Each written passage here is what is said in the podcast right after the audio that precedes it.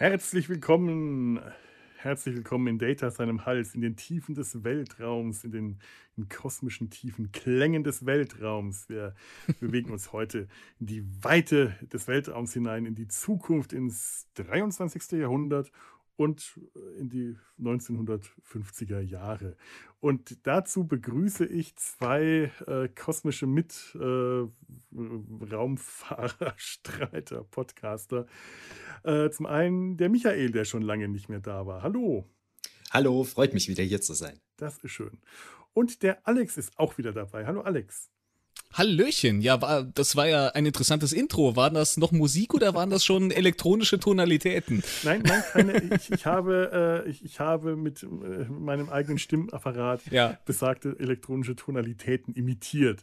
Aber eigentlich, äh, äh, das ist ja, was ich da gespielt habe, ist ja die, die Intro zu Raumpatrouille ja, ja. Orion gewesen. Als ich da vor ein paar Jahren mit meinem Vater eine Folge aufgenommen habe, hat er gemeint, da fehlen eigentlich noch, da fehlt eigentlich noch der Gesang der Verschnittenen die, der irgendwie den Soundtrack von Peter Thomas so ausgemacht hat. Also habe ich den Gesang verschnittener Kastraten noch beigefügt. Passt irgendwie ganz gut zu dem, ähm, ja, zu der Musik des Films, über den wir heute reden. Das ist nämlich hm. Forbidden Planet ähm, aus dem Jahr Mist. ich hab's doch gerade noch. 1956, glaube ich. Jawohl. 1956. Ja, genau. Auf, auf Deutsch den äh, intelligenten Titel Alarm im Weltall. Ja, natürlich, warum nicht? Aber äh, es passt zu äh, Sinnlos im Weltraum. Das ist nämlich die andere Produktion, die hm. mir bekannt ist, wo weibliche Charaktere mit Alter angesprochen werden.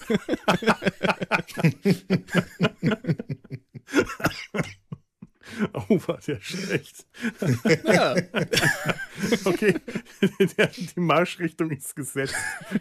Ich war gerade gedanklich bei Alarm im Gruselschloss, aber äh, ist da ist ja. der Film heute doch uh. um Welten besser. Ist ja auch ein Science-Fiction-Film. Ist ja irre Alarm ja. im Gruselschloss. Ja. Irgendwann kommt der hier auch noch vor. Muss, muss. Finde ich auch, ja. Muss unbedingt. Aber ich finde ich find das schön, wie, wie, äh, wie zielsicher äh, daneben dieser deutsche Titel ja eigentlich auch ist. Weil Vollkommen. Es ist kein wirklicher, es ist die meiste Zeit kein wirklicher Alarm und im Weltall ja gut. Ein Planet ist irgendwie auch im Weltall, aber die meiste Zeit sind sie sehr an, sehr an den Boden gebunden, möchte ich behaupten. Ja, ich meine, das Raumschiff ist am Anfang und am Ende im ja, Weltall. Na, ja, aber, aber, natürlich. aber, aber, aber wo ihr mhm. das gerade sagt, so, ich meine, das Plakat vom Film, ne, habt ihr euch das Plakat mhm. vom Film mal angeguckt? Da ist der, äh, der, der Roboter, ne, äh, so, so, so fast so als Bösewicht und trägt ja, so ja, diese, ja, diese, so eine Blondine vor sich. Das hat auch überhaupt nichts mit der Handlung zu tun. Ja, natürlich. So, ne, also, und das, ist ja das Ikonische an diesem Roboter. Dieser Robby, der ist ja, äh, das, der ist, der ist so eine äh, Science-Fiction-Ikone. Oh, der ja. ist ja später auch noch in anderen Filmen und Serien aufgetreten, mhm. weil die den so gut fanden. Es kann also durchaus sein, dass der irgendwann auch tatsächlich noch so eine Blondine getragen hat. Im Film trägt sicherlich, er zwar jemanden, sicherlich. aber das ist keine Frau. Aber äh, die, die, die, dieses äh, Bild, ja. Ja, aber ich meine, wenn man sich das Bild so anguckt, ja. man erwartet doch einen ganz anderen Film eigentlich. Ja, das sind die, das sind die Marketing-Lügen der 50er Jahre Science Fiction. Das ja. Auf, auf dem Bild sieht der Roboter auch richtig böse aus. Der hat ein richtig, ja. richtig böses Gesicht auf dem Plakat. Das ja, der äh, genau. im Film definitiv überhaupt nicht hat. Das ist ein sehr freundlicher Roboter. Und ich fand Ganz immer, dass genau. er im, im Deutschen die Stimme von Elmar Fatt irgendwie hat. also er wird im er wird im Deutschen von äh, Hans Hessling gesprochen, der für mich die, die Stimme von Asterix ist. Oh, aus Asterix ah, erobert okay. Rom und äh, Asterix und Cleopatra, also quasi aus den klassischen Asterix-Filmen. Oh, ja, schau an. Okay.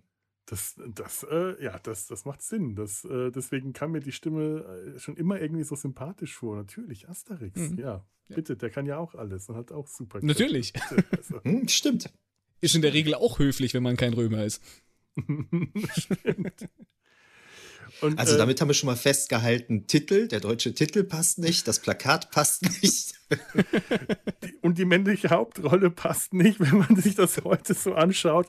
Der Film, die männliche Hauptrolle des Captain, das ist gespielt von Leslie Nielsen. Als ich den Film zum ersten Mal gesehen habe, habe ich das nicht bemerkt, habe das nicht verstanden. Ich habe nicht verstanden, warum mir der so bekannt vorkam, bis ich irgendwann mhm. verstanden habe, das ist die nackte Kanone. Das kann ja wohl nicht sein.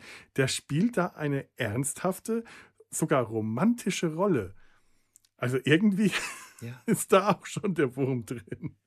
Aber, äh, das war mein erster mhm. Film mit Leslie Nielsen.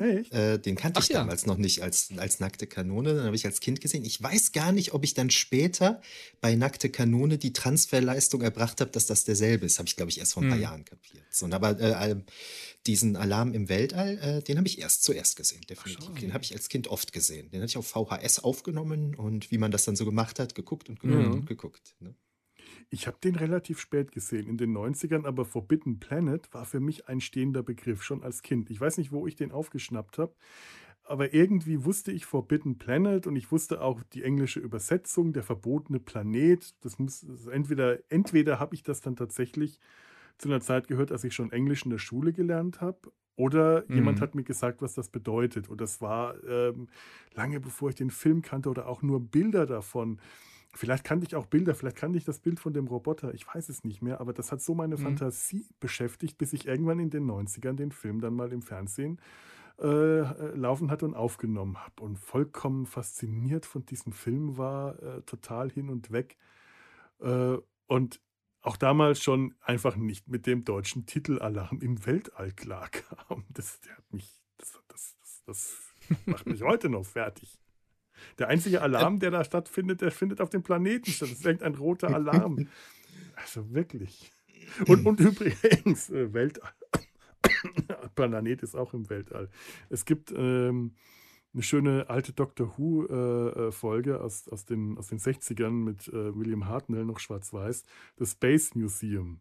Da ist auch ah, die ganze ja. Zeit nicht klar, ob das ein Space Museum ist, weil wir uns im Weltraum befinden oder dass, oder dass Artefakte aus dem Weltraum gesammelt werden, was beides nicht stimmt. Weil Artefakte von überall zwar im Weltraum, aber immer von den Planeten. Also da ist so ein äh, toter Dalek steht da. Aber das Museum befindet sich auf einem Planet. Aber es ist halt ein anderer Planet. Es ist genauso wie hier nicht die Erde. Und von der Erde aus gesehen befindet sich das dann im Weltraum. Das ist so die Logik, die ich mir da erklären muss, weil ja. anders macht es keinen Sinn. Vielleicht nur, um, um das Ding noch rund zu machen. Also ich habe den Film sogar noch später gesehen, nämlich jetzt.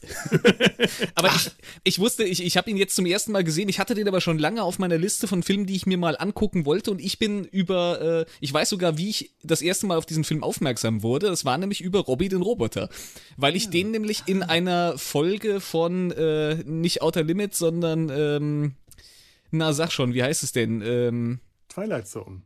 Twilight Zone, ja. richtig. Die Original Twilight Zone Serie, da taucht er in einer Folge auf. Ich glaube, da geht es darum, dass, äh, dass jemand seinen, seinen Verstand in diesen Roboter äh, transferiert. Ir irgendwie so eine Geschichte war das, glaube ich. Auf jeden Fall, genau dieser Roboter taucht in einer. Folge Twilight Zone auf und dann habe ich irgendwie Hintergrundinformationen damals dazu gelesen und bin dann quasi auf diesen Film gekommen, habe dann gelesen, oh, der hat auch so viel inspiriert und habe dann den schon immer mal im Hinterkopf gehabt, habe dann natürlich auch gesagt, oh, Leslie Nielsen, was ist das denn? ähm, und, und seitdem war der irgendwie in meinem Hinterkopf, aber ich bin nie dazu gekommen, mir den anzugucken. Bis jetzt. Ja, du bist ja ein äh, erfahrener und routinierter Erstseher. richtig, richtig. Ja. Das ist ja meine Jobbeschreibung. Da hast du jahrelange Erfahrung drin im, äh, das stimmt. im Erstsehen und, und bei Podcasten. Richtig, richtig. Ich, ich überlegte gerade als Felo gerade. Ja. Was? Ich äh, habe dich abgebrochen. Äh, Entschuldigung. Ich, ich überlegte gerade, als du gerade sagtest, äh, dass du den in den 90ern aufgenommen hast, war das wahrscheinlich äh, das, derselbe Zeitpunkt, als ich ihn aufgenommen habe. Und ich, ich war halt ein junger Teenager. Also ich erinnere mich noch dran, ich erinnere mich wirklich dran, ich musste mir von meinem Vater verschiedene Sachen aus dem Film erklären lassen, weil ich sie nicht begriffen hatte, war ich zu jung für einfach. Also ich, ich, ich, ich weiß jetzt nicht mehr, wann er genau lief, könnten wir wahrscheinlich recherchieren, aber da war ich dann wahrscheinlich so elf, zwölf vielleicht. Dann würde ich tippen jetzt. Ja. Ich, weiß nicht, wie viele Jahre jünger du bist. also es, es, war auf jeden Fall, ich war schon von zu Hause ausgezogen und es muss also irgendwann nach 92, ähm, mhm. irgendwann ab 93 bis zwischen 93 und 99, so in dem Zeitraum muss es gewesen sein. Das war mein äh, langes Studium in der hm. Zeit äh, muss ich dies, auf diesen Film aufmerksam geworden sein. Also äh, diesen Film gefunden und aufgenommen haben. Mehr weiß ich auch nicht. Ich habe ihn dann tatsächlich sehr häufig damals gesehen, aber erst jetzt mit der DVD, die ich mir vor ein paar Jahren gekauft habe, erst zum ersten Mal wieder richtig aufmerksam. Der, der lief dann meistens auch nur so durch und ähm, die VHS-Aufnahme, das weiß ich noch, die war nicht besonders gut. Entweder hatte ich schlechten Empfang oder äh, weil war die Antenne nicht gut oder die VHS-Kassette war schon durchgenudelt.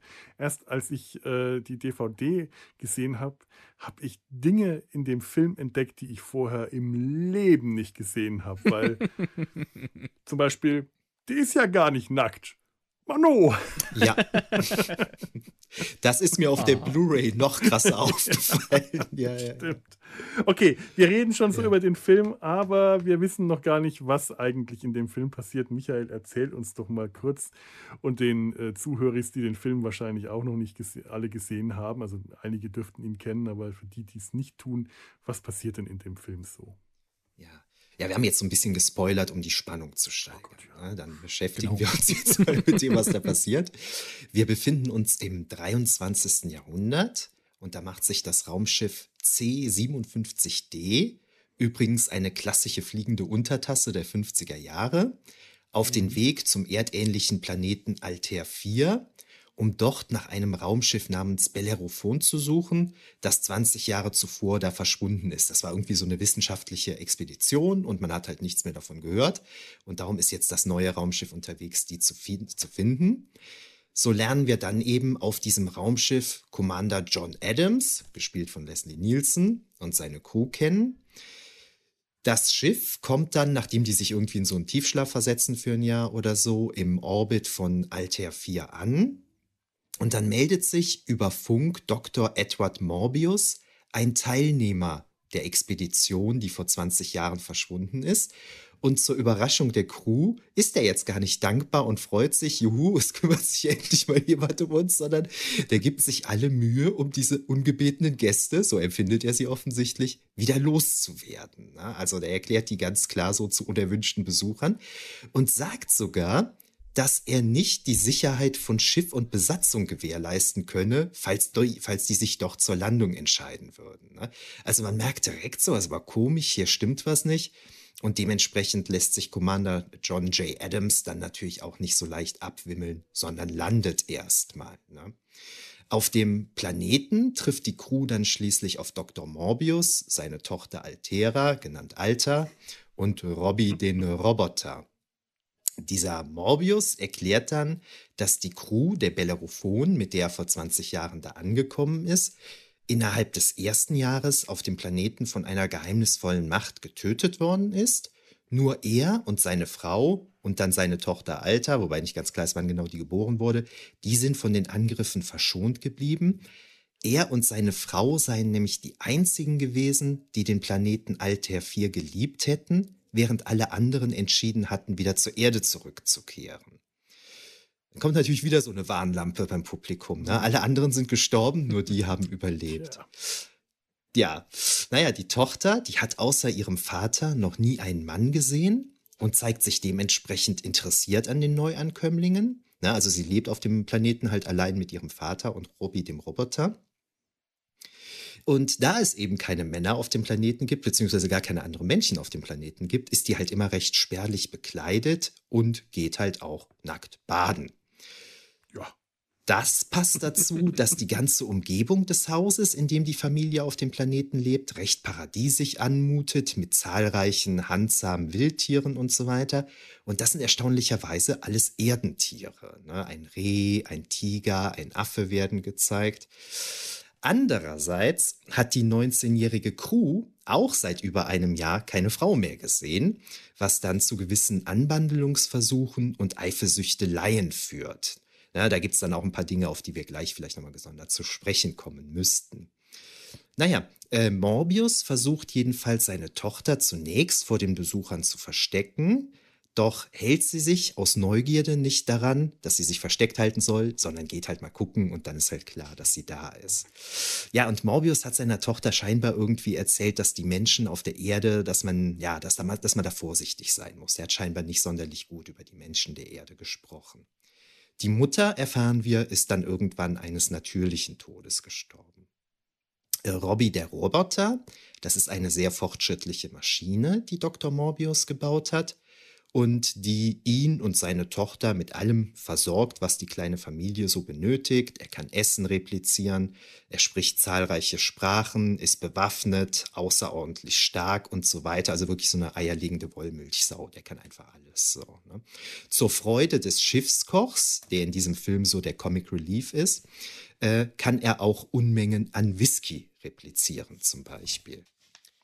Ja, aus heutiger Sicht ist der vom Design her vielleicht so ein bisschen plump geraten, aber es ist definitiv äh, eine Ikone der mhm. Filmgeschichte, was wir vielleicht mhm. auch später nochmal vertiefen sicherlich. Morbius selbst ist interessanterweise Philologe und untersucht die Überbleibsel einer untergegangenen Zivilisation, die einst auf Altair 4 gelebt hat. Und der gibt sich weiterhin alle Mühe, die Besucher nach Hause zu schicken, Ne? Also er will die nicht da haben, was jedoch nicht gelingt. Er zeigt dann sogar mal irgendwie auf so einen fernen Hügel, wo sie die Gräber der Besatzung der Bellerophon mhm. sind. Und er sagt, ja, diese Gräber habe ich alle mit meinen eigenen Händen geschaufelt. Ich will das nicht nochmal machen. Na, wo man auch nicht so weiß, so, ähm, ist das jetzt eine unterschwellige Drohung oder wie ist das eigentlich gemeint? Nachts kommt es dann jedenfalls zu einem Angriff auf das Raumschiff, bei dem Ausrüstung und Material beschädigt wird. Und ausgeübt wird dieser Angriff von etwas Unsichtbarem. Ne? Also man sieht nicht so recht, was das eigentlich ist. Zuvor hatte Alter ihrem Vater allerdings von Anmachversuchen der Crew erzählt, die sie halt aufgrund ihrer Ahnungslosigkeit nicht so richtig einordnen konnte. Am nächsten Tag kommt es dann zu Gesprächen mit Morbius und da stellt sich halt heraus, dass die Krell, so heißt diese untergegangene Zivilisation auf diesem Planeten, vor 200.000 Jahren quasi über Nacht spurlos verschwunden sind. Das musste ich umrechnen, weil die reden die ganze Zeit von vor 20 Jahrtausenden oder so. Nee, irgendwie drücken sie es hm, kompliziert ja, ja, aus, ne? vor 200.000 Jahren. 2000 Jahrhunderte oder sowas. Äh, genau ja, so, genau so hm. war es, genau. Und äh, bei diesem Krell habe es sich um eine besonders noble und wohlwollende Zivilisation gehandelt, die lange vor der Entstehung des Menschen auch bereits die Erde besucht habe. Und dann sagt die Crew halt, ah, deshalb gibt es hier auch Erdentiere auf diesem Planeten. Ne? Die haben die damals dann bestimmt mitgenommen. Da reagiert äh, Morbius aber erstmal so gar nicht drauf. Ne? Also der lässt das einfach erstmal so stehen. Naja, jedenfalls waren diese Krell so etwa zwei Millionen Jahre fortschrittlicher als die Menschheit. Und ähm, Morbius hat beim Studium der Maschinen, die die Krell hinterlassen hatten, mit einem Gerät experimentiert, das intellektuelle Fähigkeiten steigern kann. Morbius hat diesen Vorgang so gerade überlebt. Der Skipper seines Schiffes, der Bellerophon, der ist bei dem Versuch äh, zu Tode gekommen. Der hat das nicht ähm, überlebt. Also es ist eine sehr, äh, sehr gefährliche Sache. Er bekommt dadurch jedoch einen verdoppelten Intellekt, der es ihm dann ermöglicht, die Krell und ihre Hinterlassenschaften noch intensiver zu studieren. So weiß er dann auch, dass die Krell zum Zeitpunkt ihres Verschwindens damit beschäftigt waren, eine Technologie zu entwickeln, mit deren Hilfe sie zukünftig nicht mehr auf Werkzeuge angewiesen sein würden. Also ähm, zu den Hinterlassenschaften gehört so eine Art Hieroglyphenschrift und so weiter und in der liest Morbius, der praktischerweise Philologe ist, dann ein bisschen rum. Direkt unter dem Haus des Morbius befindet sich eine gewaltige Maschine der Krell. Das ist ein Kubus von etwas weniger als 13.000 Kubikkilometer, also eine unglaublich gewaltige Anlage, eine Energiequelle. Und äh, die zeigt Morbius dann seinen Besuchern, ne, was eine sehr imposante Szene auch heute noch ist, mit Sicherheit in den 50ern noch wesentlich krasser rüberkam. Ähm, die Besucher fordern dann Morbius natürlich auf, seine wissenschaftlichen Erkenntnisse mit der restlichen Menschheit auf der Erde zu teilen. Dann weigert er sich aber, weil das zu gefährlich sei. Na, da kommt schon so eine gewisse Hybris zum Vorschein. Ne? Das Wissen ist zu gefährlich für die Menschheit, aber Dr. Morbius, ne, der kann verantwortungsbewusst damit umgehen. Es kommt dann zu zwei weiteren Angriffen auf das Schiff durch diese unsichtbare Macht. Einzelne Crewmitglieder kommen dann auch ums Leben. Bei einem dieser Angriffe läuft das Wesen in ein Energiefeld, das die Crew zu ihrem Schutz um das Raumschiff errichtet hat. Und äh, durch dieses Energiefeld und die Blasterschüsse, mit denen die Soldaten auf das Wesen schießen, wird es dann indirekt sichtbar, dann nun seine Umrisse erkennbar werden. Ne? Das heißt also, eigentlich sieht man dieses Wesen nicht, sondern man erkennt durch diese Energiekontakte dann seine Umrisse. Durch Fußabdrücke, die es hinterlässt, ist klar, dass seine Physiognomie den Naturgesetzen zu widersprechen scheint, na, so als entspringe das Wesen einem Albtraum, sagt eins der Crewmitglieder. Mhm. Ja, also ein ziemlich gewaltiges Monster, wo wir gleich auch nochmal drauf zu sprechen kommen müssen. Interessant ist jedenfalls, dass der Angriff des Wesens genau in dem Moment abrupt endet, in dem Dr. Morbius aus dem Schlaf erwacht. Seine Tochter hat einen Albtraum und schreit und dadurch wacht er dem, aus dem Schlaf auf und dann endet auch der Angriff dieses Wesens. Na, also es scheint irgendwie so eine Verbindung zwischen Morbius und der Kreatur zu geben. Der Commander John J. Adams versucht dann Altera oder Alter, wie sie mit Kurznamen heißt, davon zu überzeugen, mit ihm zur Erde zurückzukehren. Und gleichzeitig schleicht sich Ostrov, das ist der Doktor des Raumschiffes, zu dieser Intellektmaschine, von der ich eben erzählt habe, um diese heimlich zu benutzen. Er stirbt dann auch an den Folgen, ist ja wie gesagt sehr gefährlich, kann seinem Kommandanten zuvor aber noch berichten, dass die Krell ihr letztes Vorhaben noch haben realisieren können. Das heißt, sie haben eine Möglichkeit gefunden, Dinge durch Gedankenkraft real werden zu lassen, wodurch sie dann in der Folge nicht mehr auf Werkzeuge, Maschinen usw. So angewiesen waren. Leider haben sie die Nebenwirkungen nicht bedacht, denn dass die Krell nun alles real werden lassen konnten, an was sie dachten, führte dann eben auch dazu, dass unschöne Gedanken real wurden, und so nahmen dann eben auch dunkle Züge, die sich im Unterbewusstsein der Krell befanden, von dem gewaltigen Kubus mit, äh, mit unendlicher Energie befeuert, Gestalt an. Äh, Im Film ist die Rede von Monsters from the It, na, also Stichwort mhm. Sigmund Freud hier. Und so löschten die Krell sich dann versehentlich mit ihrer letzten Errungenschaft selbst aus. Adams versteht nun, nachdem er das eben von seinem sterbenden Schiffsarzt erfährt, dass Dr. Morbius Unterbewusstsein das Monster entstehen lässt und alle tötet, die etwas tun wollen, was Morbius nicht recht ist. Na, so musste die Besatzung der Bellerophon dran glauben, als sie nicht auf Altair 4 bleiben wollte. Und so wurde sie die C-57D zum Ziel der Angriffe, da quasi die Gefahr bestand, dass die Besatzung Morbius Tochter Altera mit zur Erde nehmen würde. Und vielleicht auch Morbius selbst. Ne? Ja, man kann nur hoffen, dass Morbius Frau wirklich eines natürlichen Todes gestorben ist und nicht auch was getan hat, was Morbius nicht passte. Das wird nicht geklärt. Äh, Morbius selbst will das jedoch erstmal alles gar nicht wahrhaben. Dann erklärt ihm seine Tochter aber, dass sie eben mit Adams zur Erde reisen will und dann droht ein neuer Angriff des Wesens. Dieses Wesen kommt eben auf das Haus zu und droht die Gruppe anzugreifen. Und vor allen Dingen, um seine Tochter zu schützen, befiehlt Morbius dann Robbie, dem Roboter, das Monster zu töten. Der Roboter, der darf aber keine Menschen schaden, muss gleichzeitig aber natürlich jeden Befehl ausführen, der ihm gegeben wird. Ne, Grüße an die Asimovischen mm, Robotergesetze. Der versteht, dass eigentlich Morbius das Problem ist ne, und hat also das Problem, wenn Morbius ihm sagt, töte das Monster, heißt das quasi, töte mich. Und das kann er ja nicht machen und deshalb schaltet er sich einfach ab, weil er dann in diesem äh, Entscheidungskonflikt steckt, aus dem er nicht mehr von selber rauskommt.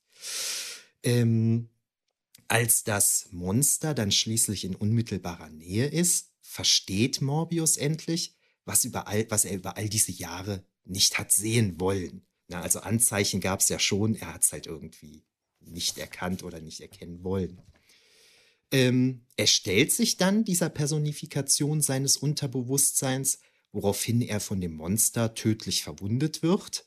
Mit ihm stirbt dieses Wesen dann natürlich auch. Es ist ja die Personifikation seines Unterbewusstseins. Zuvor erklärt er Adams dann jedoch noch, wie man den Planeten per Selbstzerstörungsmechanismus in die Luft jagen kann weil diese Entdeckungen der Krellen natürlich so gefährlich sind, dass man vorsichtshalber eben alles vernichtet. Ja, Altera, Commander Adams und die überlebenden Crewmitglieder kehren dann zur Erde zurück, nachdem Altair 4 explodiert ist. Am Ende des Films sagt Adams dann zu Altera, dass er glaubt, dass in einer Million Jahren die Menschen so weit sein werden wie die Krell damals Und dann, in einer Million Jahren, dann wird man sich wieder an den leuchtenden Namen Morbius erinnern. Ne? Dann wird man sich wieder an ihren Vater erinnern, weil, das ist so, würde ich sagen, so der zentrale, nicht nur der letzte, sondern auch ein zentraler Satz des Films, wir sind nicht Gott. Ne? Und das hat eben, was Morbius auf diesem Planeten versehentlich gemacht hat, so deutlich nochmal unterstrichen, dass der Kapitän offensichtlich hofft, dass man sich in einer Million Jahren nochmal daran erinnert, wenn man selber technisch in der Lage ist, solche Maschinen zu entwickeln, um nicht diesem fatalen Fehler zu erliegen, Gott zu spielen. Das mal so als grobe Zusammenfassung. Ja, ein äh, durchaus sehr intelligenter Kapitän, dachte ich mir, dafür, dass dann äh, hin und wieder mal ähm, zwischendrin auch mal von Morbius zynisch bemerkt wird, ein, äh, ein Raumschiffkapitän braucht keine Intelligenz, nur eine laute Stimme. Es ist schon mhm. sehr bemerkenswert, ähm, da scheint der einsichtigste von allen gewesen zu sein. Und am, am, Ende hat er eine Weisheit, die einem James Kirk zu Ehren äh, kommen mhm. würde. Die, der Schlusssatz hätte tatsächlich auch von Captain Kirk stammen können. Und äh, danke, Michael, für die Zusammenfassung. Gerne. Ähm, mit, ähm, das hätte von Captain Kirk kommen können. Mhm. Äh, das, das ist ja schon ein ganz interessantes Stichwort, weil ein gewisser Gene Roddenberry ja offensichtlich sehr beeindruckt war von diesem mhm. Film. Ne? Aber das, äh, das passt nachher vielleicht noch. Nö, können, ähm, können wir direkt ruhig mal, äh, das, das ist gar nicht schlecht. Weil ich meine, es ist, es ist so auffällig, so vieles an dem Film wirkt, äh, als ob Star Trek sich das abgeschaut hat und das hat es wahrscheinlich auch, Gene Roddenberry.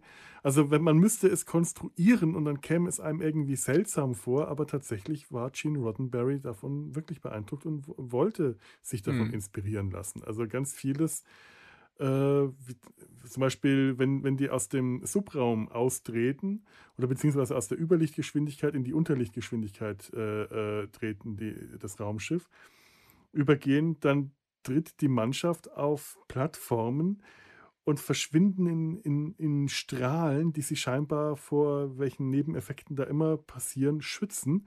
Dann hat man ganz tolle Lichteffekte, halt für die damalige Zeit, aber weil das ja in, in, in ein Farbfilm war, hat man halt mit, mit, mit, mit Farben auch gearbeitet. Hm. Das sieht aus wie später der Transporterraum der Enterprise. Ja. Hammer. Ja. Eins zu eins. Ne? Das ist der erste ja. Gedanke, den man hat. Ja.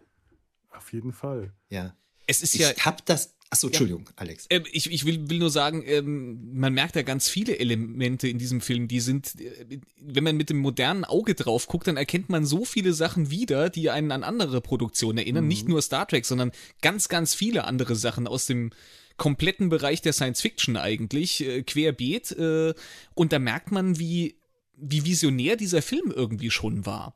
Also ich finde, dieser Film, hätte ich den gesehen, ohne zu wissen, von wann der ist, dann hätte ich auch den locker in die 60er, fast schon in die 70er von manchen Elementen her verorten können. Also ich finde, der, der ist für seiner Zeit weit voraus was, was alles angeht, was, was viele Konzepte angeht, was auch die Optik teilweise angeht. Das Einzige, was vielleicht ein bisschen raussticht, was wirklich sagt, okay, wir sind hier in den 50ern, das ist tatsächlich das UFO-Raumschiff und äh, der Roboter. Aber alles andere ja. könnte man fast äh, 10 äh, bis 15 Jahre später ansiedeln. Aber auch das UFO-Raumschiff. Und es ist ja faszinierend, ja. dass es ein UFO ist, eine ganz klassische fliegende ja. Untertasse, die in den Science-Fiction-Filmen davor immer nur äh, Außerirdische zur Erde gebracht haben, die mhm. dann äh, die Erde, ähm, äh, also das Invasion auf der Erde durch Außerirdische stattgefunden hat. Und hier findet eine Invasion auf Altair 4 durch Erdenmenschen statt. Und es ist wieder eine fliegende Untertasse. Und im Gegensatz zu den äh, Untertassen davor, die, die man aus, aus Schwarz-Weiß-Filmen kennt, sieht die gut aus. Und wenn da das Raumschiff ja. durchs Weltall fliegt, das sieht gut aus. Das muss sich wirklich nicht verstecken. Also da ähm, haben Raumschiffe 10, 20, 30 Jahre später äh, in Science-Fiction-Filmen längst nicht so gut ausgesehen. Äh, da hast du nicht das Gefühl hier, dass das an Fäden hängt und wackelt. Äh, nee. Aber auch wenn die landen und alles, die, die, die, die, Effekte sind ja auch fantastisch äh, in diesem Film. Ja. Weil das keine äh, Effekte sind wie beispielsweise später äh, bei Raumschiff Enterprise, wenn da jemand mit dem Phaser auf etwas schießt, dann hat man halt einen Strahl eingeblendet, der nicht besonders aufsehenerregend aussah. Und hier ist das alles tatsächlich von einem Disney-Animator animiert. Mhm. Zeichentrick. Jeder, ja. jeder Strahl, der, der Landestrahl, mit dem das Raumschiff aufsetzt, ähm, wurde alles von, von äh, Josh Meador äh, animiert. Das ist ein Disney-Veteran, der mhm. äh, bei Fantasia zum Beispiel dafür ähm, zuständig war, den, dies, diese Lava in dieser äh, Sequenz der Urzeit mit den äh, Sauriern großartig zu ja. animieren. Also der konnte Effekte animieren. Oh, der war auch, der aus. war auch kurz, kurz vorher, mhm. in Anführungszeichen, also ein paar Jahre vorher bei äh, 20.000 Meilen unter dem Meer, wo sie ja auch für die Spezialeffekte einen Oscar gewonnen haben. Ja. Auch ein toller Film. Ja. Ja, stimmt. Mag ich. Ähm, ich würde das gerne nochmal gerade aufgreifen und dann mhm. auch nochmal auf das zurückkommen, was Alex gerade gesagt hat. Also bei Star Trek, da war mir eben noch aufgefallen, na, also Robbie kann halt Essen replizieren. Mhm. so, mhm. Da, da, hatte ich natürlich auch eine ja. Verbindung. Und dann sagt irgendwie der, der Bordmechaniker, äh, der sagt irgendwie zum Captain, ja, es ist, es, nachdem das Monster irgendwas kaputt gemacht hat, ja, es ist unmöglich, das zu reparieren. Und dann sagt der Captain so, it's impossible okay, how long will it take? Na, das ist so ein typischer Kirk-Scotty-Spruch. Ja, ne? Es ist unmöglich, schon, wie lange brauchst du ja. dafür so irgendwie? Und äh, dann habe ich mal ein bisschen recherchiert und Leslie Nielsen sagte, dass Forbidden Planet gut ein Pilotfilm für Star Trek hätte sein können. Das fand ich schon mal ganz spannend. Ja. Und dann habe ich von William Malone, das ist der Regisseur von House on Haunted Hill, den habe ich in einem Interview gefunden. Da sagt er, dass Gene Roddenberry in seiner Anwesenheit mehrfach gesagt habe, dass Forbidden Planet genau das sei, was er machen wolle. Daraus hm. will er eine Serie machen. Und in einer autorisierten Biografie Roddenberrys wird ebenfalls ganz klar gesagt, dass Forbidden Planet eine wesentliche Inspirationsquelle für Star Trek gewesen ist. Und ähm, dann wurde noch darauf hingewiesen, dass es ja auch durchaus Ähnlichkeiten zur TOS-Folge Requiem for Methuselah gibt, in der die Crew der Enterprise auf einem einsamen Planeten ähm, den unsterblichen Flint trifft, ah, ja. der auf der Erde Alexander der Große, Brahms und was weiß ich wer hm. alles gewesen ist. Ja. Sein Mündel Rainer Kapek und einem Roboter namens M4. Und es ist ja dieselbe Situation. Ne? Die kommen ja da an und der will die die ganze Zeit loswerden, lebt da halt hm. alleine ja. mit diesem weiblichen Mündel und dem Roboter. Ähm, das, was ähnliches lässt sich auch über Star Wars sagen. Da haben wir ja auch die Blaster, ne, wie bei Star Wars.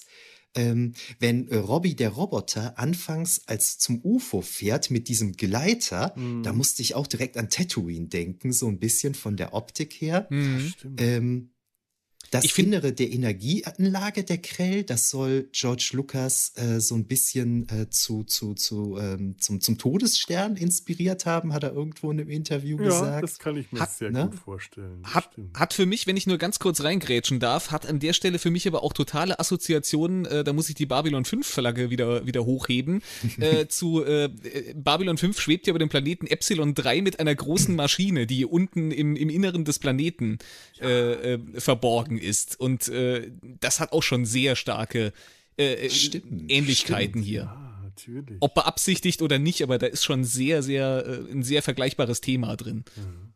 Und dann gibt es noch diese Szene, da ist der Dr. Morbius an so einem Maschinchen und erzeugt mit Gedankenkraft so ein kleines Bild seiner Tochter Altera, mhm. die sich dann auch bewegen kann. Und so diese Art, wie die da projiziert wird, das erinnert auch so an, an Obi-Wan, ihr seid unsere letzte Hoffnung, ja, ja. Ne? wenn R2D2 mhm. das so, ja. das so ausbildet. Und äh, Genau. Und es ist halt tatsächlich so, ähm, dass sowohl George Lucas als auch Steven Spielberg, als auch Ridley Scott und John, äh, John Carpenter, die sagen alle, ja, wir haben diesen Film als Kinder gesehen, der hat uns geprägt. Ne? Das war ein Meilenstein für uns. Wir haben sowas noch nicht gesehen. Und äh, also dieser Film, der hat eine gewaltige Wirkungsgeschichte. Ja. Ja. Möchte ich mit meinem etwas zu lang geratenen Exkurs dann jetzt mal ja, alles gut. aussagen. Aber ich finde, man merkt halt auch, dass dieser Film man merkt, die hatten äh, einen anderen Anspruch als so diese typischen äh, Science-Fiction-B-Movies, die man vielleicht in der Zeit so kannte. Man wollte eine ernsthafte Geschichte erzählen. Man wollte jetzt, man hatte zwar ein Monster jetzt auch in dem Film, aber das hat ja einen Hintergrund. Man wollte nicht einfach nur irgendein blödes Weltraummonster, das sinnlos und den, den Killer-Roboter oder was weiß ich was, sondern man, man merkt in vielen Aspekten dieses Films, dass man einen ernsthaften Anspruch hier hatte. Ich finde, das fällt schon teilweise in, in kleinen Details auf, wie, wie, ähm, in der ursprünglichen Fassung des Films sollte das eigentlich in den 1970er Jahren auf dem Merkur spielen. Das habe ich ja. zum Beispiel gelesen. Und dann hat irgendjemand, dann hat man aber gesagt, ja. so, nee, das ist nicht realistisch. Also äh, verlegen wir das mal auf irgendwie Mondlandung. Da waren sie sogar, äh, da waren sie sogar sehr misstrauisch und haben gesagt, Mondlandung in den, ich glaube, am Ende des 21. Jahrhunderts und dann irgendwie im, im, 22, im 23. Jahrhundert dann die ersten interplanetaren Flüge. Da ist man im Vergleich zu anderen Science-Fiction-Produktionen dieser Zeit, ist man da, glaube ich, sehr sehr nüchtern und reduziert an die Sache rangegangen. Die anderen haben alle immer schon gesagt, so ja, 1980 spätestens sind wir überall im Weltraum. Ja, ja, stimmt. Das habe ich mir auch gedacht, als ich das gelesen habe, dass das ja. im Skript ursprünglich so stand, habe ich mir auch gedacht, gute Entscheidung, das mhm. auf das 23. Jahrhundert umzuverlegen. Das, und das sorgt dafür, dass der Film sehr gut altert, was auch solche Aspekte angeht, finde ich. Natürlich, natürlich. Und was du gerade sagtest, ist, ähm, ähm, äh, das hängt, glaube ich, auch damit zusammen. Das war halt der einer der allerersten Science-Fiction-Filme in Farbe und Widescreen. Hm. Und das war vor allen Dingen der erste Science-Fiction-Film von NGM. Und die haben ja. sich daher nicht lumpen lassen. Ne? Die haben da schon noch ein bisschen was Kohle reingebuttert. Und manche sagen, das sei der erste Science-Fiction-Film, bei dem es sich nicht um ein B-Movie handeln mhm. würde. Das fand ich noch ganz spannend. Mhm. Und eine Sache, die haben wir indirekt eben schon ein paar Mal gesagt, aber äh, das ist vielleicht auch der erste Film, der gänzlich auf einem anderen Planeten und im Raumschiff spielt und gar nichts mit der Erde zu tun hat. Ja. Also ja. schon was mit der Erde zu tun hat, aber die wird nicht gezeigt. Die Klar, nicht die ist kein Handlungsort. Hm. Genau. Ja, das ja. stimmt. Und es, sind, es, ist ein fantastisch schöner Planet. Also das ist wirklich ein Planet, hm. der aus ähm, einem Science-Fiction-Magazin entspringt, aus dem Titelblatt eines Science-Fiction-Magazins entspringen könnte, weil diese ja. Matte-Paintings, diese Landschaften, die sind so herrlich, die sind so surreal, die wirken gar nicht mal, ja. ähm, also es, es, ist so eine, die, die, wirken einerseits echt, weil sie wirklich wunderschön gezeichnet sind und gleichzeitig unecht. Ich habe mir den Film neulich mit mhm. meinen äh, Eltern zusammen angeschaut und da meinte meine Mutter, der ist schön, aber es wirkt nicht echt das wirkt halt wie ein Gemälde. Ja. Und ich finde, gerade das ist es, was mich an dem Film so wahnsinnig fasziniert. Ich kann in, diesen, in diese Welt eintauchen. Ich kann einfach in diesen Planeten eintauchen, diese Landschaft, ja. dieser Himmel, diese, die, die, die, die, die Schluchten, die da zu sehen sind, die, die, die Gebirge, die Himmelskörper, ja. die da, das ist einfach, oder, oder eben die große Maschine.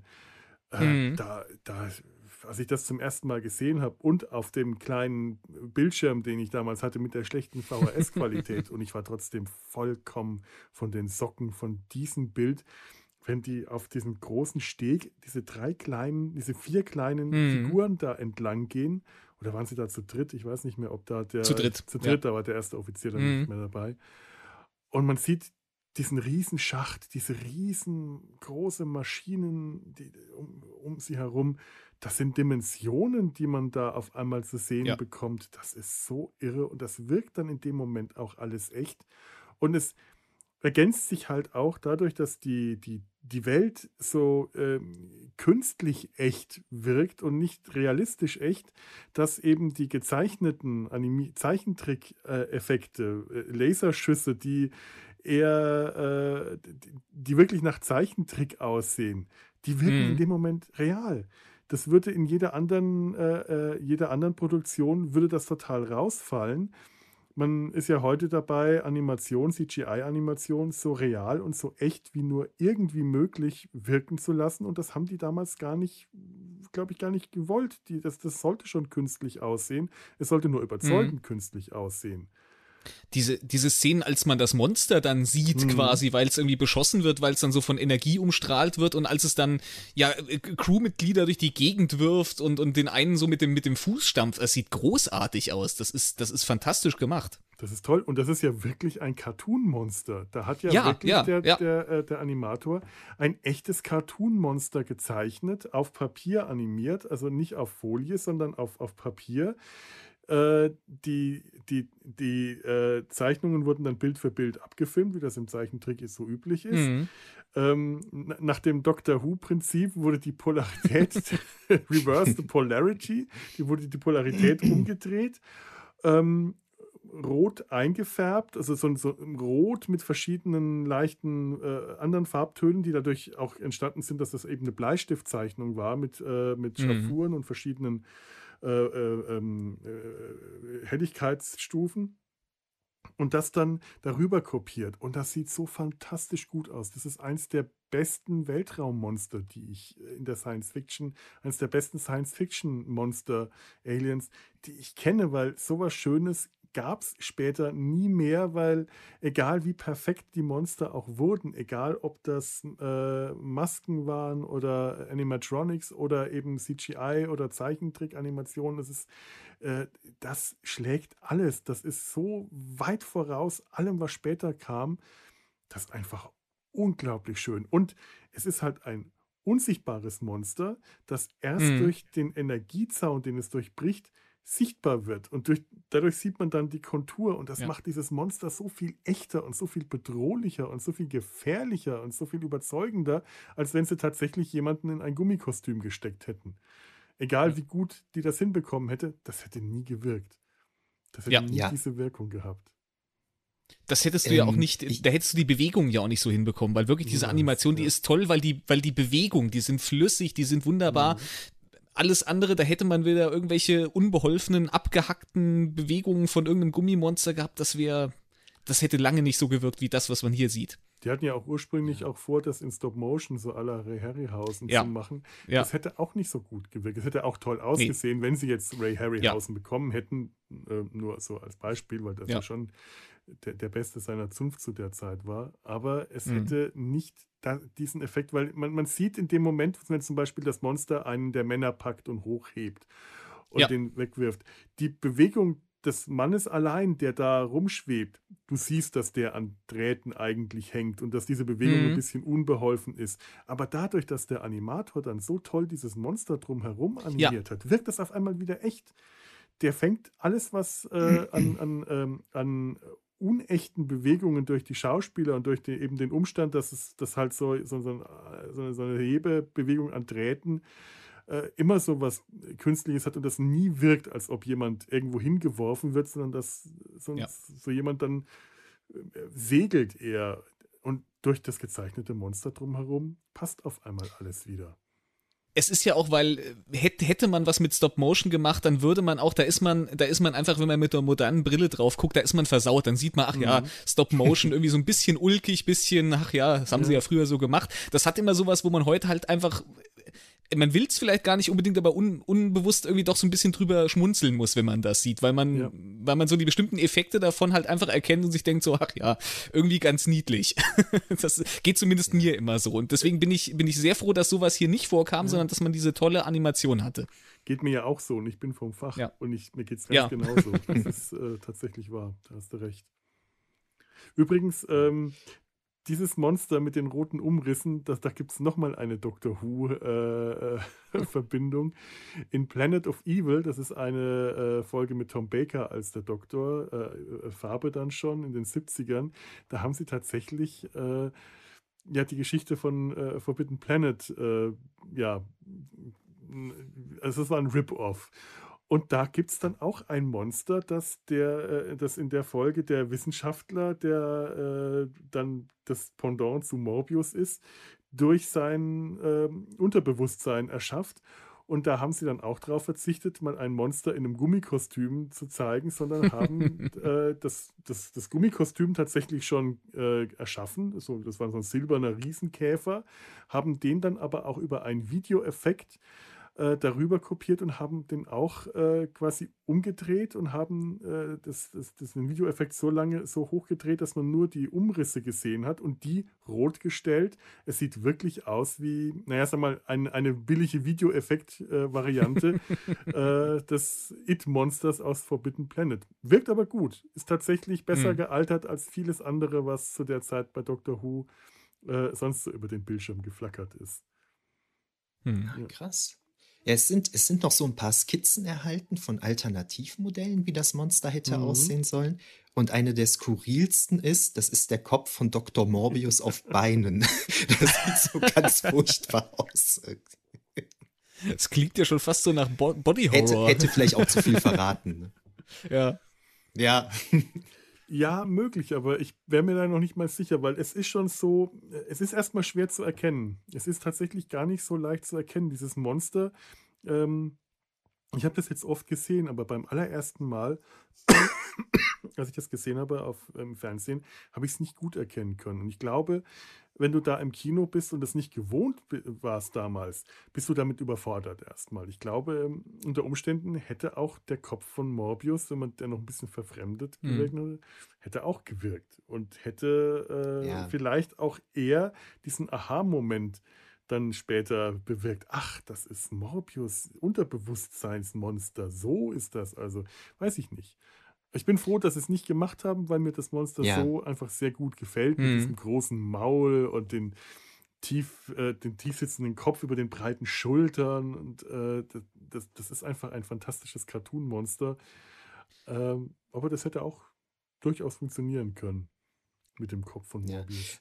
Ich bin ja ähm, schon für weite Teile des Films auch so ein bisschen auf die falsche Fährte geführt worden, äh, dadurch, dass man ja vorher auch noch so ein bisschen ausbreitet, dass diese, diese untergegangene Rasse, diese Krell, dass die ja irgendwie, man sieht ja diese Türrahmen zum Beispiel, wo dann Morbius auch sagt, so ja, man kann sich ungefähr vorstellen, unsere Türrahmen, die sind quasi für uns Menschen ausgerichtet und hier diese Türrahmen, die haben halt so eine Form. Dann kann man sich ungefähr ausrechnen, wie die wahrscheinlich so grob ausgesehen haben. Und das war so ein bisschen was, was mich auch, äh, das hatte ich dann im Hinterkopf, als ich in das Monster sah, dachte ich so, na, vielleicht ist das irgendwie so ein, so ein übrig gebliebener von, von dieser alten Rasse, der in so eine mhm. neue, erweiterte, unsichtbare Existenz übergetreten ist oder sowas.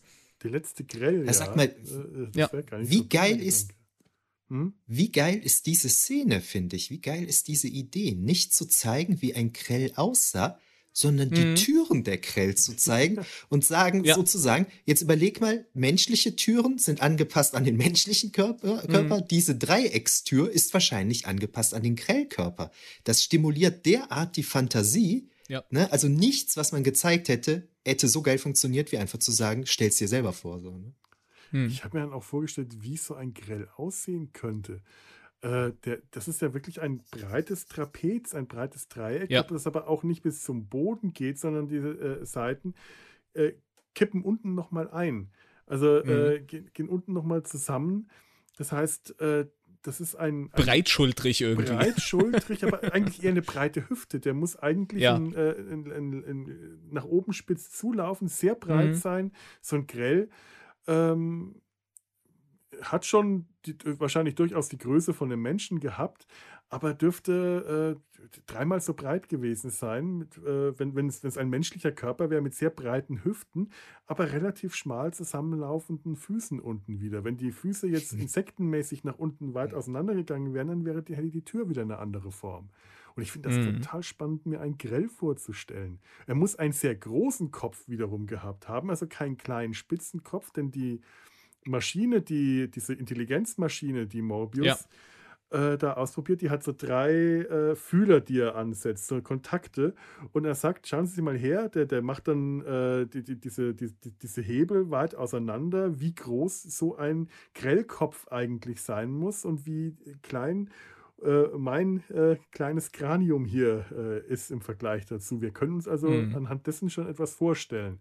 Finde ich toll. Finde ich ja. unglaublich faszinierend. Finde ich auch Wahnsinn. Ja. Wahnsinn.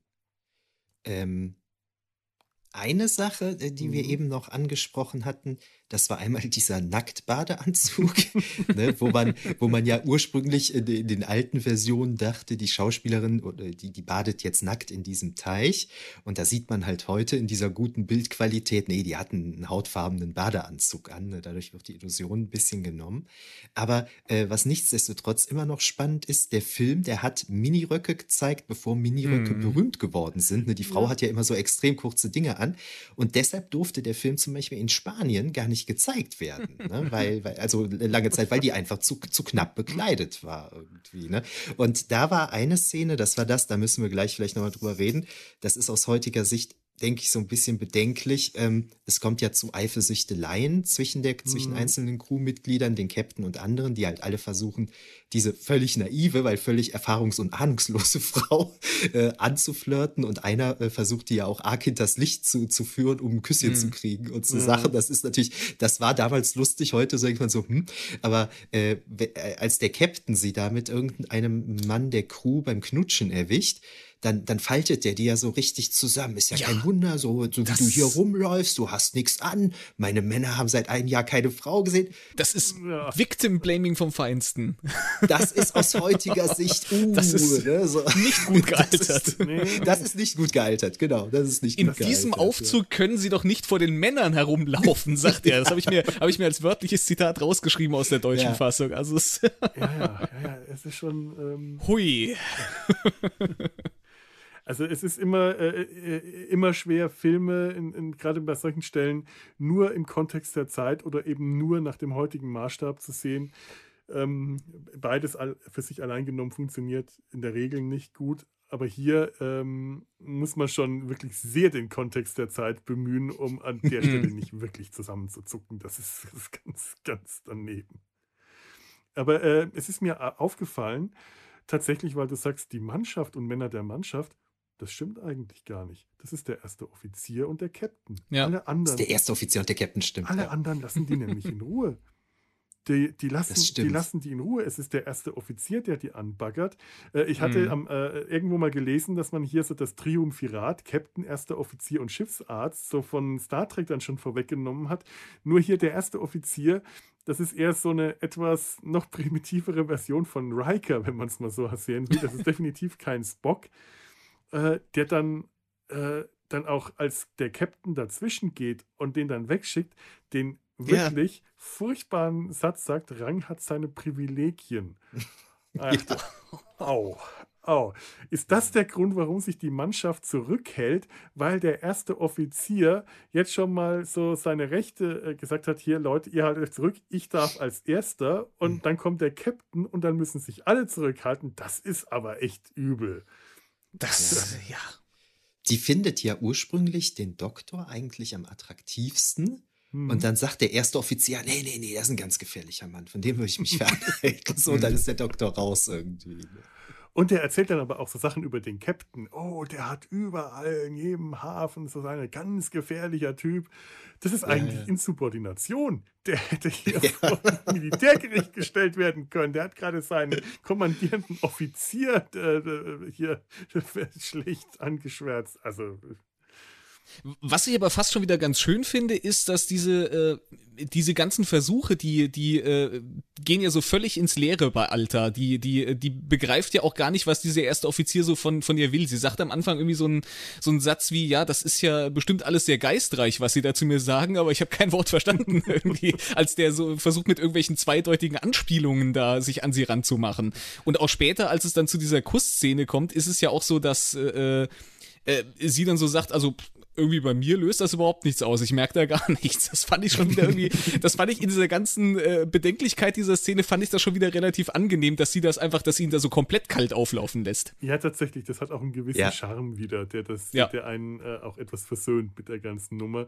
Es ist überhaupt in dieser ganzen ähm, ähm, Romantik steckt viel Humor drin. Da ist sehr hm. viel äh, Humor drin und da äh, jetzt, äh, na, jetzt, wo ich weiß, dass das Leslie Nielsen ist, im Gegensatz zu dem ersten Mal in den 90ern, wo ich das noch nicht wusste, sehe ich auch jedes Mal das kom komödiantische äh, Talent von Leslie Nielsen in diesen Szenen. Wenn er sich mit äh, Alta streitet und er, er diese, diese väterlichen Vorhaltungen macht und sich total verhaspelt und äh, sich um Kopf und Kragen redet, da sehe ich wirklich Leslie Nielsen als äh, Komödiant. Denkst du mir, okay, er hat hier definitiv in diesem Moment scheinbar seine Berufung gefunden. Nicht den, den romantischen Held, sondern äh, den, den Komiker. Da ist, da ist Comedy drin. Teilweise auch äh, schon fast pure Comedy. Und das ist ja auch beabsichtigt. Der Film sollte ja auch äh, komisch und unterhaltsam sein. Ob das mhm. jetzt beim äh, so beabsichtigt war, den, den Captain äh, als den Comic Relief hinzustellen, nee, du hattest gemeint, das war eigentlich eher der Koch. Ja. Ja, ich, ich finde schon, der Koch ist so der also, Lustige, über den ja. man lachen soll. Ein, ein, kleiner, ein kleiner äh, interessanter Side-Fact, wie ich, wie ich finde, ist noch der erste Offizier, Farmen heißt der gute Mann, wird von einem jungen Harald Junke synchronisiert. Oh. ja. oh Irgendwie passt es ja schon fast wieder. Ach du meine Güte. Ja gut, Harald Junke hat aber auch viel synchronisiert damals. Ja, der war, ja, äh, ja. war gut im Geschäft. Und hatte vor allem eine tolle Stimme, muss man auch sagen. Ja, das stimmt. Den habe ich immer gern gehört. Einer? Den habe ich auch gerne gehört. Mhm. Gerne gesehen, habe ich mit meiner Oma ja. immer viel gesehen. Einer von euch beiden hatte gerade eben schon mal die Musik des Films angesprochen. Mhm. Ich habe ähm, eine Anspielung gemacht bei der Begrüßung. Ja, ja. die die finde ich, äh, find ich total bemerkenswert. Die ist ja vom Ehepaar Bebe und Louis Baron, oder ich weiß gar nicht, wie man es richtig ausspricht. Baron das, vielleicht. Baron mag sein, ja. Das sind so recht bemerkenswerte Pioniere der elektronischen Musik. Und ähm, die haben mit ihrer Musik und diesem Sound für Forbidden Planet den ersten elektronischen Soundtrack einer größeren Filmproduktion hingelegt. Und äh, das Witzige ist, dass die ähm, nicht für den Oscar nominiert werden konnten, weil das, was die gemacht hatten, das galt damals nicht als Musik. Mhm. Ne? Das ist nicht als Musik durchgegangen, weil es nicht mit Instrumenten gespielt war und darum konnten die nicht für den Oscar nominiert werden. Die Gewerkschaft darum wurden ich, äh, die Gewerkschaft, ja, genau, die, die genau. Musikergewerkschaft hat, hat genau. Einspruch eingelegt und hat gesagt, ihr dürft das nicht Musik nennen, weil die äh, wohl auch Angst hatten, dass quasi mit dieser neuen Richtung von Musik äh, die die ganzen klassischen äh, Musiker und Instrumentenspieler arbeitslos gemacht werden. Das war ja. die, die Angst. Deswegen wollte man das, hat man äh, erfochten äh, auf dem juristischen Weg, dass das nicht Musik genannt wird wird. Und deswegen heißt es ja auch in den Opening Credits nicht Musik, sondern äh, Electronic, Electronic Tonalities. Tonalities, genau. ich spiele von den Electronic Tonalities mal ein Stück vor hier von der Ouvertüre, mhm. damit ihr auch eine Vorstellung habt da draußen, wovon wir reden.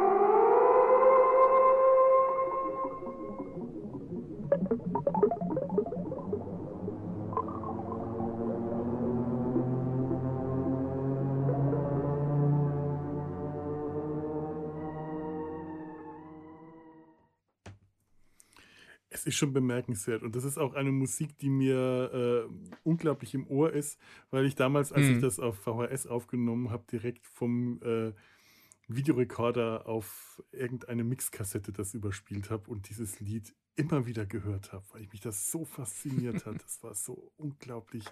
Das war, das, das ist Science Fiction. Das ist für mich eine ja. Musik, die Science Fiction schreit. Und das Tolle ist, der ganze Film hat diesen Soundtrack von äh, äh, Bibi und Louis Barron. Und äh, als ich das neulich mit meinen Eltern angeschaut habe, hat, meinte meine Mutter, eigentlich ist das äh, interessant, dass dieser Film keine Filmmusik hat. Also, ja, nee, ja, eigentlich, nee, stimmt, er hat ja Filmmusik, aber es ist keine klassische Filmmusik. Es ist nicht das, was ja. man äh, von einem Film aus der Zeit an Filmmusik erwartet. Es ist was komplett anderes. Und meistens äh, ist es auch so in ganz vielen Szenen, wirkt das nicht wie Musik, sondern es hat einfach was Atmosphärisches. Es hat so atmosphärische Klänge, die die Stimmung ähm, mhm. ver verdeutlichen oder verstärken. Wenn zum Beispiel sich das, äh, das Monster nachts anschleicht und man diese Fußabdrücke im Boden plötzlich äh, entstehen sieht. Wump, wump. Giant Footprints in the Sand heißt das Stück auch passenderweise, das ich jetzt hier kurz einspielen möchte.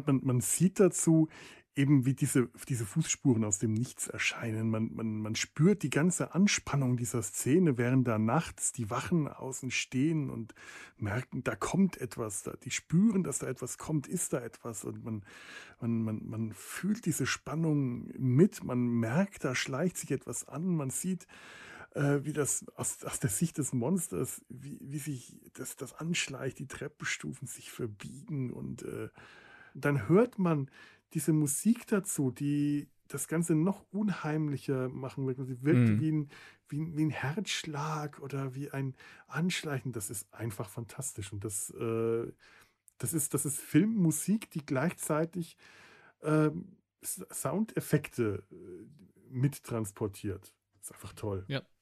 Wahnsinn. Ähm, die, für mich passt das so ganz schön zur Thematik des Films auch. Das ist ja teilweise so Musik wie aus einem Traum oder so Musik mhm. des Unterbewusstseins mhm. oder so. Das finde ich ganz schön. Und an einer Stelle spielt Morbius ja Krill, äh, Krellmusik ab, also ja. Musik dieser untergegangenen außerirdischen Rasse. Und das ist ja auch in diesem Stil so gemacht. Mhm.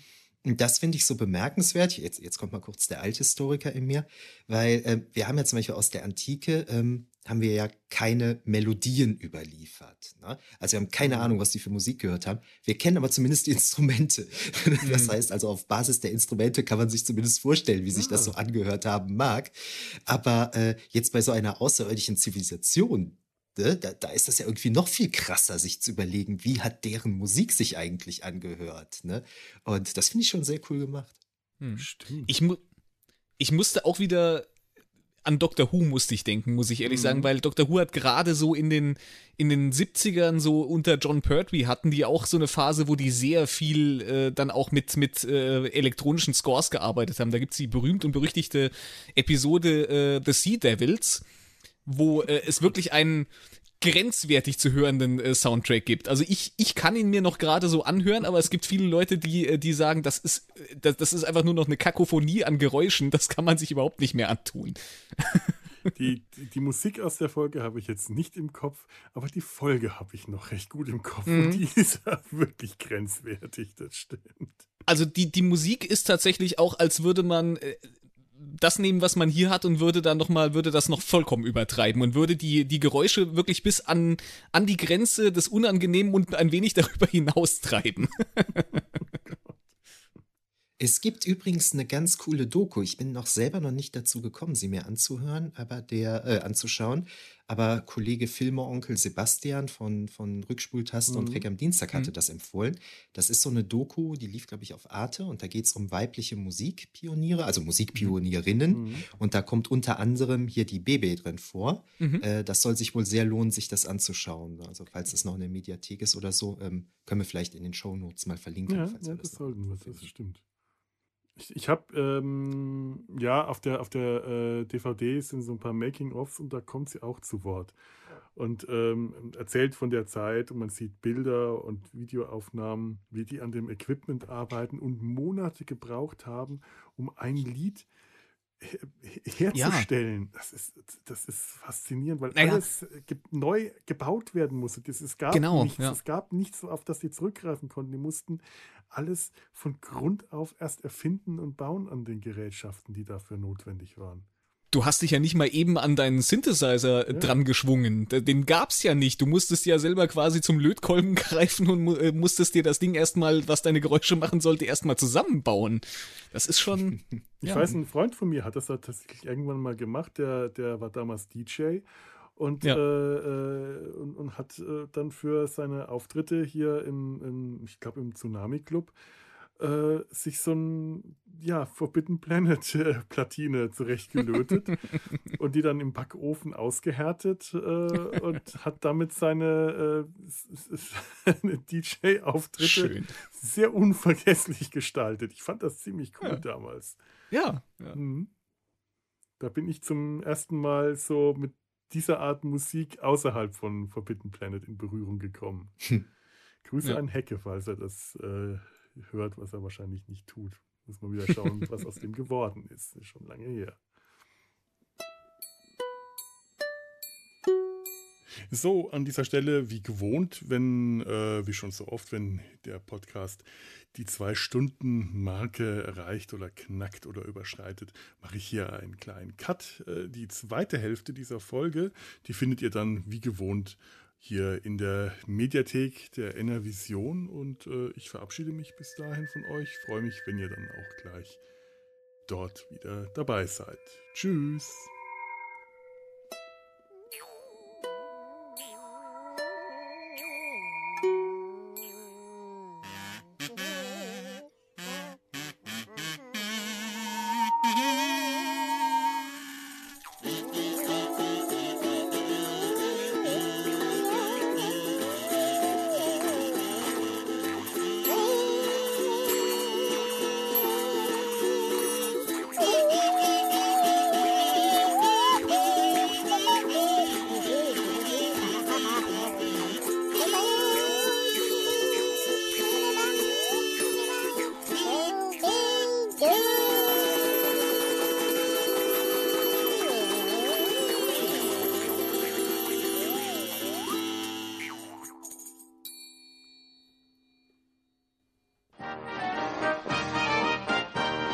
Produktion des Podcast Imperiums.